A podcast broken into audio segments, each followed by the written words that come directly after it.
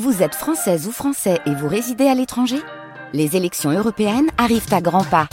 Rendez-vous le dimanche 9 juin pour élire les représentants français au Parlement européen. Ou le samedi 8 juin si vous résidez sur le continent américain ou dans les Caraïbes. Bon vote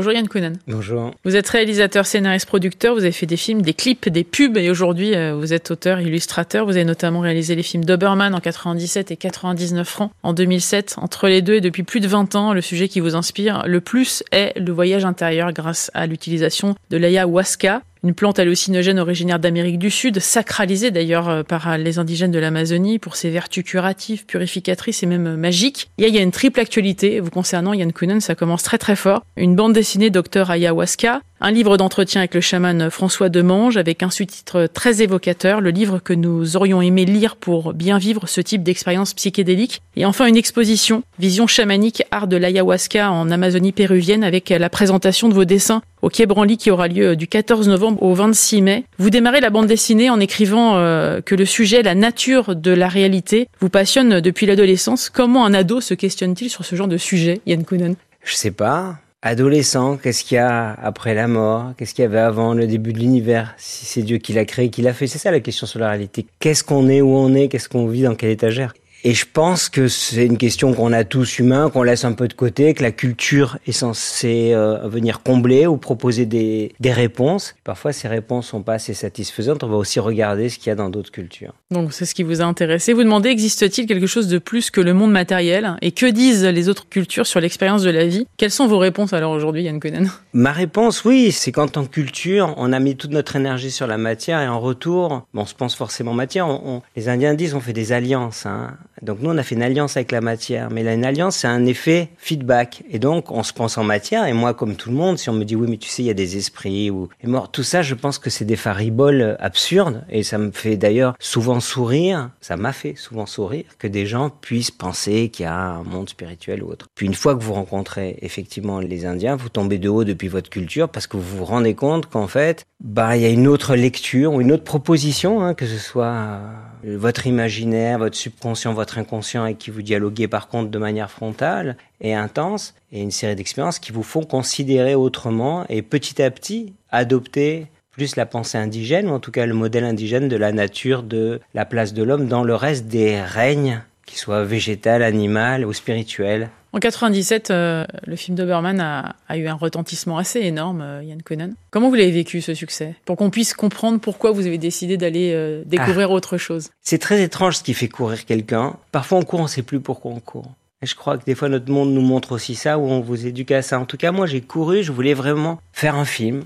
Et puis je voulais aussi faire le film qui était le Doberman, quelque chose qui s'élève un peu contre la politesse élevée au rang de vertu, alors que ça devrait être naturel, et de faire un truc un peu punk, un peu mais c'est du cinéma, c'est de l'imaginaire. Taper un peu, quoi, voilà. je pense que c'est l'âge, le courant, mon background métal hurlant. Mais une fois que vous avez fait ça et que vous recevez en retour quand même euh, pas mal de coups aussi, hein, mais du succès, des voyages, voilà, que le film existe et vous existez. Hein. En tant que cinéaste, il vous reste en fait deux car un carrefour, et je l'ai bien vu. Le carrefour, c'est soit, vous trouvez ça horrible, mon film, mais moi, c'est un petit dessin animé que j'ai fait au fond, c'est gentil presque. Et j'ai failli aller vers des choses beaucoup plus sombres encore. Ou alors, je me suis dit non, je rentre pas dans ce phénomène d'action-réaction.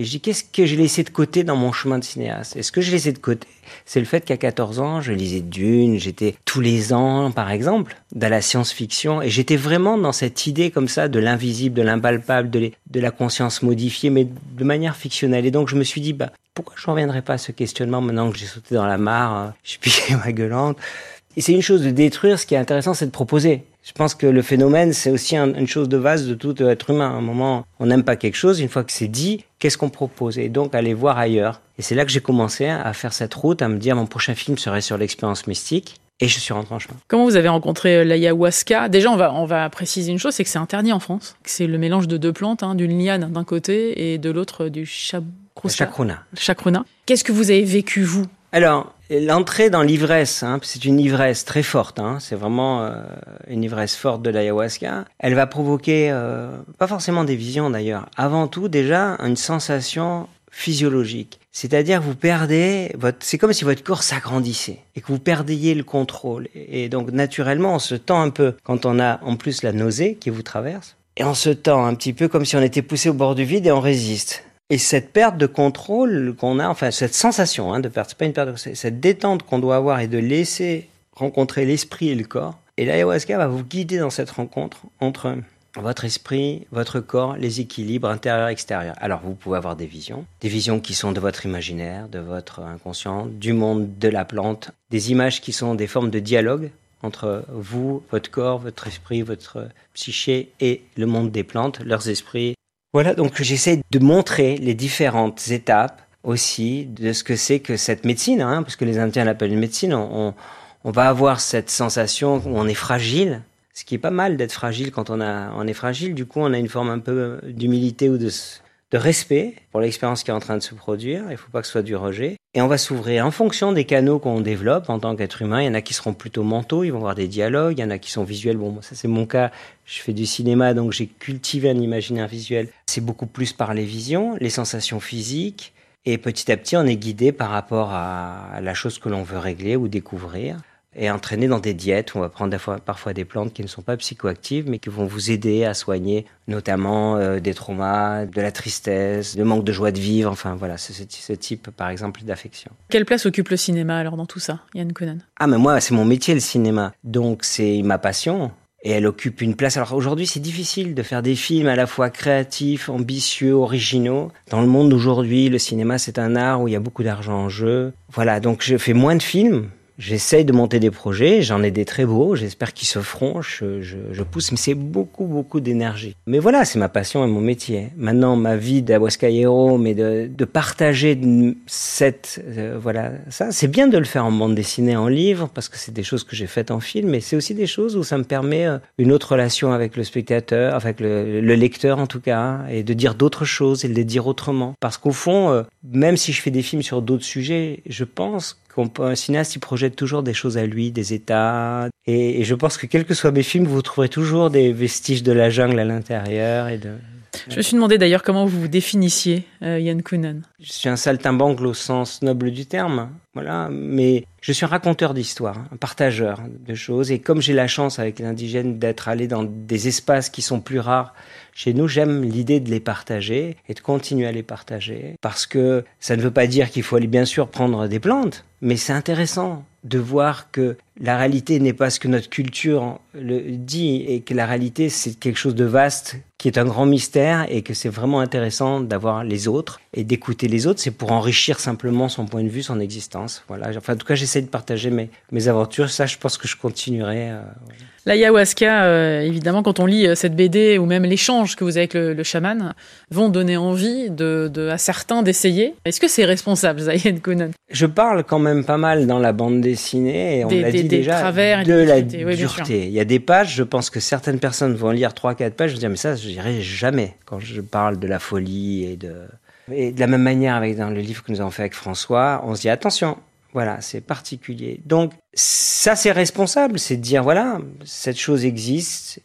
Ça peut être très difficile, il y a des dangers, mais il peut y avoir des choses positives et ça peut convenir à certaines personnes. À un moment, je comprenais pas. Au tout début, je parle de ça, il y avait plus de 20 ans. Et je parlais un peu des plantes. Il y a des gens qui me disaient oui, je comprends ton truc. C'est pas pour moi, hein, mais je le comprends. Je comprenais pas vraiment. Et un jour, j'ai compris quand je tournais Blueberry dans les montagnes du Mexique, des groupes d'Allemands qui escaladaient euh, un à pic de 1000 mètres en une semaine. Et dans le camp de base, on se retrouvait, on discutait. Et je leur ai dit, je comprends ce que vous, vous avez comme dans la présence, dans l'instant, dans ce que votre corps et votre esprit doivent être, tenir toutes les peurs. Je comprends votre aventure, c'est pas pour moi. Mais c'est intéressant que lui partage son aventure comme moi c'est ce que j'essaie de faire, de partager. Et après, je dirais qu'il y a des tas de versions de la médecine amazonienne, c'est une chose, mais aujourd'hui, on a le yoga, la méditation, c'est la base aussi de la rencontre entre le corps et l'esprit. Ce sont des choses que moi d'ailleurs je pratique, hein, le, yoga, et ce sont des choses qui aident à vous trouver un espace. Parce que dans le monde aujourd'hui, il faut se trouver de toute façon, j'ai l'impression, un espace de sécurité quand même. Je voudrais savoir comment est venue cette rencontre avec le chaman euh, François Demange. Je l'ai rencontré au Pérou, je l'ai croisé chez un guérisseur qu'on avait en... Et on a été ensemble, et petit à petit, une amitié s'est est née, parce que lui, c'était, c'est d'ailleurs le seul que je connais qui a commencé avant moi finalement dans les il y a, des, apprentis ou en tout cas des, jeunes guérisseurs qui vont maintenant passer une quinzaine d'années d'apprentissage et qui sont donc euh, très bons. J'en parle un peu dans, dans, ma bande dessinée. Mais lui il était il avait commencé un peu plus tôt. Et, et donc c'était en français. Donc je pouvais lui poser des questions ce que je vous dis. Et dans ma BD, vous le voyez, avec un Amazonien, vous lui dites oui, je crois que j'ai eu très peur, j'ai vu ça et je me sens pas bien et tout. On attend une réponse et la réponse est hmm, on verra ce soir. Aïe, aïe, aïe, voilà. Tandis qu'avec François, je, pouvais commencer à parler. Et puis, c'est toujours pareil, quand vous êtes de la même culture, dans un phénomène qui est, il y a une forme de, solidarité. Voilà, on est devenus amis et c'est comme un grand frère, quoi, voilà, dans la médecine. En tout cas, c'est assez fort parce que vous dites euh, notre livre s'inscrit dans un mouvement sociétal, une ouverture de conscience en France. Ça veut dire qu'on peut changer les choses aussi? Je pense que oui, oui, je crois, je crois. Il faut une pensée positive, il faut un rêve. Mais moi, je vois des changements parce que comme ça fait quand même 20 ans que je, 24 ans que je suis allé en Amazonie, que je continue à voir les plantes, je vois la société, c'est-à-dire les choses qui étaient totalement inconnues. Je vois la place que prend aussi les états modifiés de conscience d'une autre manière. Euh, travailler sur regarder et, et, même sur, dans la science, aujourd'hui arrive aussi un autre regard. On a ce fameux, on a le grand paradigme hein, d'une science qui dit l'esprit est dans le corps, hein, dans le cerveau. Et puis aujourd'hui, il arrive avec euh, l'idéalisme analytique, par, exemple, les Bernard de Castrup, autre chose qui vous dit non, le corps euh, est dans l'esprit et l'esprit est partout. Et, mais c'est, ça commence à être du solide. Donc, voilà, si notre science bouge, c'est un système de croyance. Hein. Si dans, au sein de la science, il y a des scientifiques qui arrivent dans leur recherche à amener des évidences et à faire bouger le système, alors ça va aussi, euh, voilà, comme mouvement religieux, pas, pas religieux, mais c'est une religion, c'est de la science, hein, pour nous. Vous êtes passionné par le cinéma, mais par le dessin aussi. Effectivement, Blueberry, c'était déjà euh, un regard que vous portiez aussi sur le dessin, que vous transposiez en images. Là, vous êtes dessinateur de cet ouvrage. Ça représente quoi pour vous, ça? J'ai pas voulu être cinéaste, en fait. J'adorais le cinéma. Je voulais être dessinateur de BD. C'était ma passion entre 14 et je suis rentré aux arts décoratifs à Nice pour être dessinateur de bande dessinée. Et j'en suis sorti en faisant du cinéma. Mais donc, de 14 à 22 ans, mon rêve le plus profond, c'était d'être dessinateur de bande dessinée. Et puis après, j'ai fait du cinéma et c'est très bien comme ça. J'ai eu la chance de rencontrer, de passer du temps avec Moebius et rencontrer plein de dessinateurs de BD que j'admirais et de faire Blueberry avec lui. Et donc j'ai eu une chance euh, inouïe. Mais ce qui me fait vraiment plaisir, c'est qu'en moi, l'adolescent, qui a eu un rêve, bah aujourd'hui, quand j'ai ouvert l'album imprimé, je, me, je suis allé lui montrer que quand on a toujours des rêves à 14, 15, 16, euh, des idées sur notre vie future, sur l'amour, sur des choses,